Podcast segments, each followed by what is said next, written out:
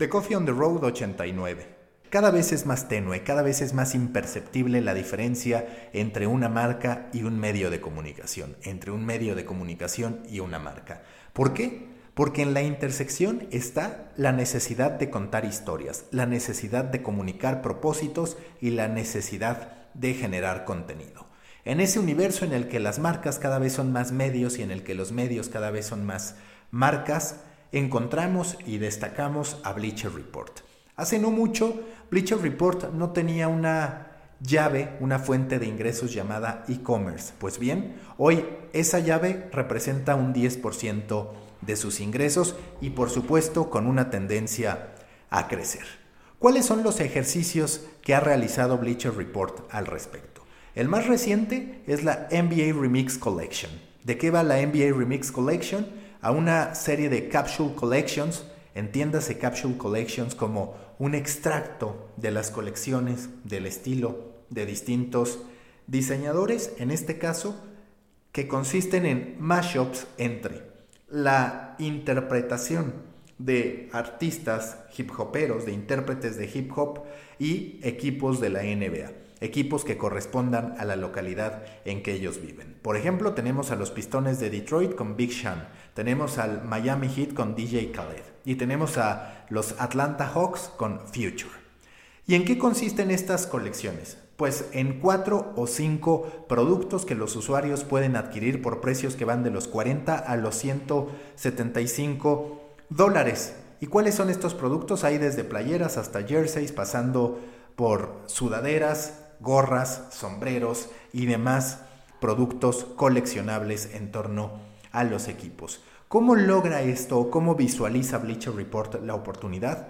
Lo único que mencionan es que no hace falta más que percibir quiénes están en primera fila para darnos cuenta que hay en la NBA, en las primeras filas, una comunión de Hollywood con la industria del hip hop. Y a partir de eso crean esta estrategia que involucra a los artistas no solamente en la creación de estas colecciones, sino también en la difusión de estas colecciones, porque lo que hace Bleacher es coordinar que el artista, sí, por supuesto, participe en el diseño, a veces ellos mismos creando y en otras ocasiones dando retroalimentación a lo que el equipo de Bleacher Report diseña para su aprobación o para su feedback.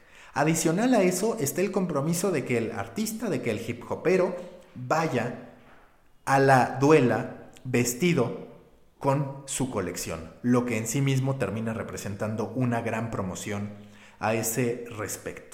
Además del compromiso de los distintos hip hoperos de estar difundiendo sus respectivas colecciones en sus canales de redes sociales, lo que no solamente les interesa por el éxito de su producto o de imagen, sino porque, de acuerdo a lo que menciona DigiDay, las ganancias se terminan dividiendo entre el propio Bleacher Report y los intérpretes de hip hop. Ahora, ¿cómo se hace Bleacher de los derechos para poder realizar colecciones en torno a equipos? En este caso particular se alió con la tienda de ropa, con el retailer Mitchell Ness, que tiene a su vez un acuerdo con la NBA.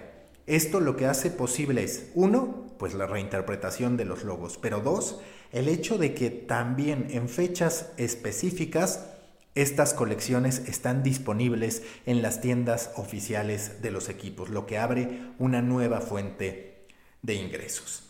La fortaleza de esta estrategia crece cuando se entiende que también Bleacher Report utiliza distintos canales de Turner para estar promoviendo la adquisición de esta mercancía. Hablamos entonces de una estrategia tradicional de lanzamiento de prendas deportivas en este caso, pero firmadas, generadas por Bleacher Report. Así es como un publisher termina haciendo dinero a través de e-commerce. No es la primera vez que lo hace.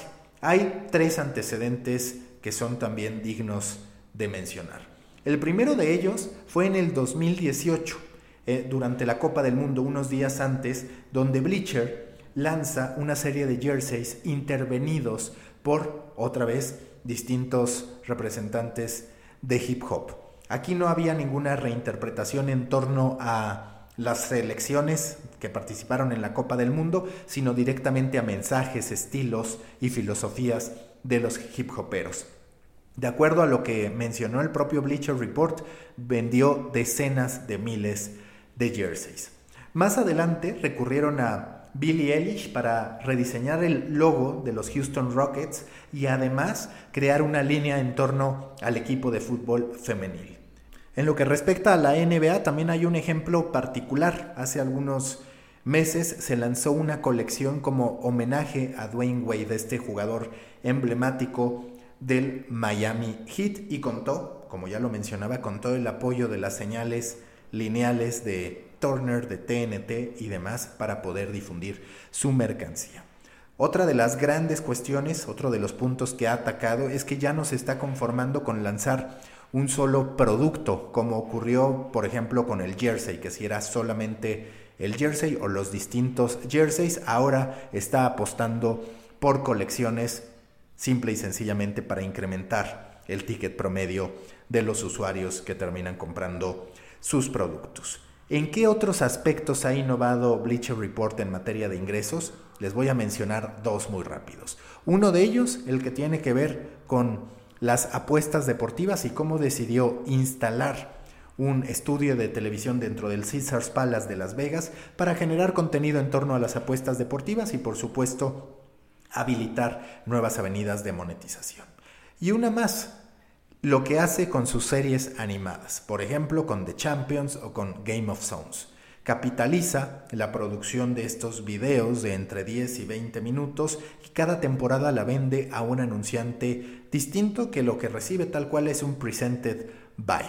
De esta manera garantiza a Bleacher poder seguir haciendo contenido que impacte en audiencias exigentes, en audiencias jóvenes que buscan entretenimiento y a la vez monetizar. Ya he hablado muchas veces de la necesidad de un medio deportivo de nueva generación.